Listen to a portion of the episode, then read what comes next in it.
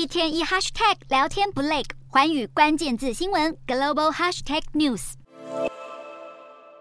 十几年前初登国际舞台的俄罗斯总统普丁和前美国总统小布希面对面会谈，有说有笑。如今这样的西方俄国友好场面已近乎覆灭，走入历史。日前，国际刑事法院 （ICC） 还对普丁发布逮捕令，势必对这名喜欢利用海外出访发挥政治影响力的领袖造成重大外交打击。德国总理肖兹一句“没有人能凌驾法律之上”，显现德方心意已决，将全力配合 ICC 稽查普丁的行动。德国司法部长布希曼十九日还警告。只要普丁一踏进德国领土，将会迅速遵照 ICC 要求进行逮捕。同时间，远在亚洲的日本首相岸田文雄也声明对 ICC 决策表示欢迎，显现国际社会早有共识，普丁轻污罪不可赦。就连与俄国同属金砖五国的南非，这次都婉转背离盟友，声明强调南非明白自己的法律义务，也留意到 ICC 对普丁寄出的逮捕令，将持续密切关注。先前有消息指出，普丁计划在八月访问南非，参加金砖五国峰会。如今进退两难的处境，可能让这趟访问化为泡影，这也象征着普丁未来的外交空间已被大大限缩。